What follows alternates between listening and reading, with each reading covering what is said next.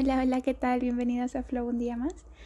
Este capítulo de hoy es un poco controversial y mm, tenía muchísimas ganas de mm, hablar de esto, pero bueno, no hace varias semanas ya, además que lo tengo cocinando en mi cabeza, pero no me había dado el tiempo para grabarlo.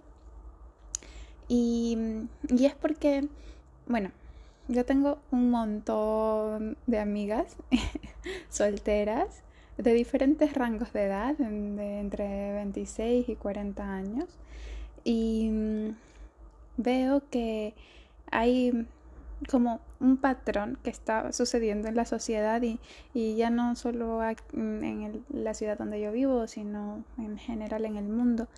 Y, y es que las relaciones cada vez son como más líquidas, mm, mucho menos serias, como a primera eh, pelea pues me voy, mm, como que se ha perdido muchos, muchos, muchos, muchos de los valores de antes por el tema de la libertad y, y bueno, mm, etcétera, ¿no? Que no estoy para nada en contra de ello, em, pero sí creo que a nivel eh, persona nos estamos desvalorizando un poco em, por entrar a jugar en, esos juegos de, que ahora de la sociedad, ¿no? De esto de, eh, de, conocerse nada y ya acostarse directamente. Y sé que es algo que no, no es que de ahora muy moderno, pero es verdad que la sociedad cada vez se hace más líquida ¿no?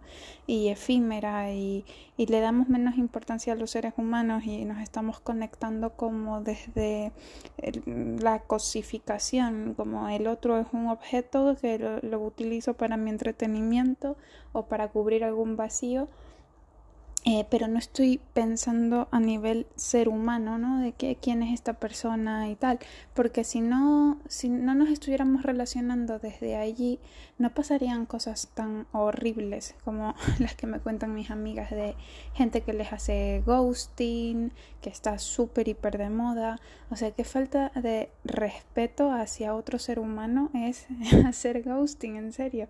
Eh, o sea, no sé qué les ha pasado a las personas que no tengan el valor de dar la cara, ¿no? Y de ser respetuosos unos con otros, independientemente de si son chico, chico, chica, chica, chico, chica, lo que sea, el tipo de relación.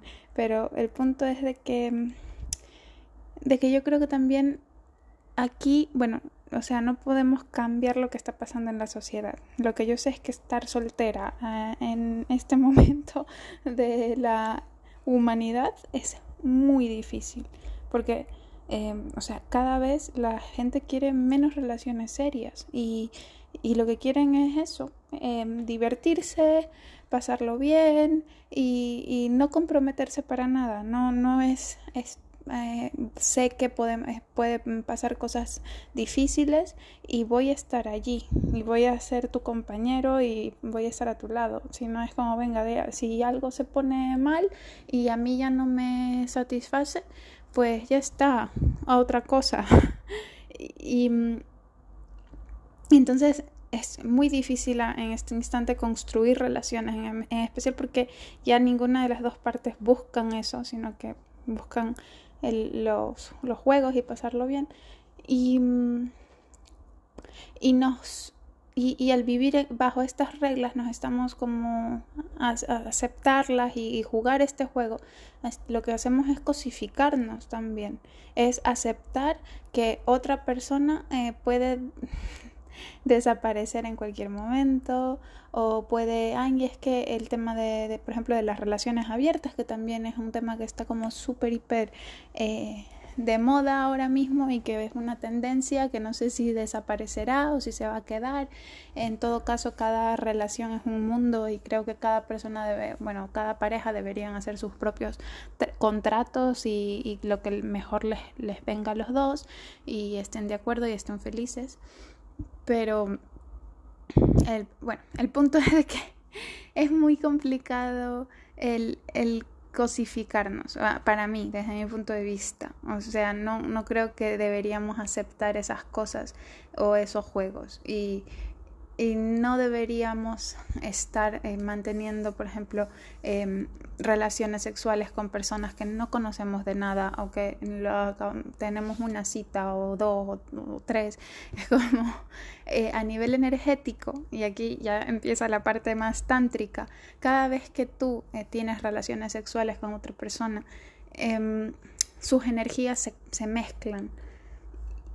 Y es muy potente este tema, o sea, porque no te puedes luego quitar la energía de esa persona con una ducha, es algo que se queda, ¿no? Y se van transmitiendo todas las emociones que los dos sienten en general, enojos y yo que sé, has tenido un mal día, lo que sea, todo se transmite a través del sexo.